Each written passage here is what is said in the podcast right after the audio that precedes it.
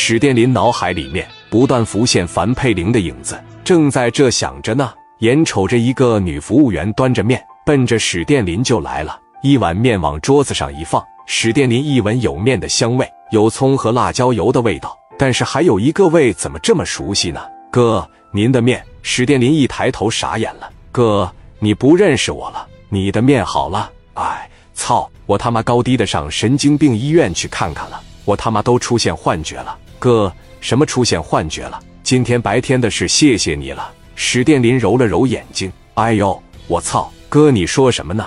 我是佩玲啊，不对啊，这也太真了。史殿林朝着自个的脸上啊，啪啪扇了两个大耳光，真是小玲啊，你能不能陪我聊一会啊？从今天中午咱俩见到现在，我是寝食难安，我满脑海里都是你的样子。我真是没有想到，咱俩这么有缘分，居然在面馆里面能遇着。你在这个面馆里面干啥呀？我勤工俭学，晚上在这当服务员，那挺好的。我喜欢你这勤俭持家的人格，小玲，我真不是坏人。我希望能有你一个联系方式，我也特别的渴望，想知道你在哪所大学上学。等有时间我就过来看你。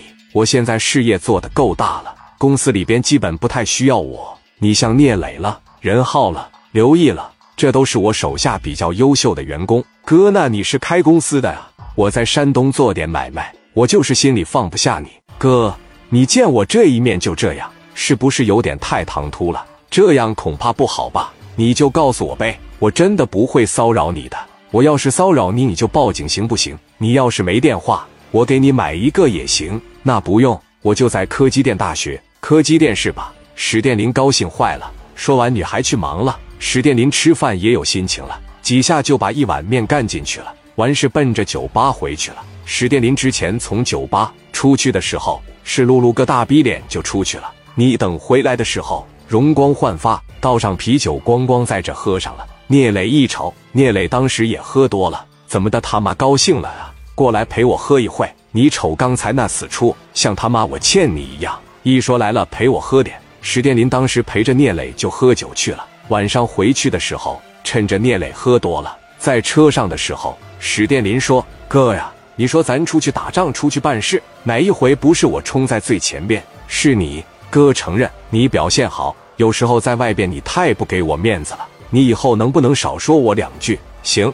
那行，以后哥少说你两句。还有啊，为了我以后的幸福，你给建强了留意了，开个会。”以后再出去的时候，你说你是我的员工，你是跟我混的，行不行？没有我，你都没法混。没有我史殿林，就没有你聂磊的今天。你捧捧我行不？聂磊喝多了，当时在这，行啊，你是老大，这是你说的。尤其是当着女人的时候，你得给我面子，你得把面给我做足了。听着没，磊弟？行行，趁着磊哥喝多了，史殿林给洗了洗脑。当天晚上，大林高兴的实在是受不了，给磊哥一送回去。走的时候，这个面馆还没有关门了。史殿林回到酒店以后，说啥也睡不着了。抬手一看手表，此时正是凌晨。佩玲那个面馆开在酒吧附近，关门特别晚。史殿林当时饥渴难耐，实在是受不了了。哎，不行，我他妈实在睡不着，我必须下去跟小玲再喝点啤酒去。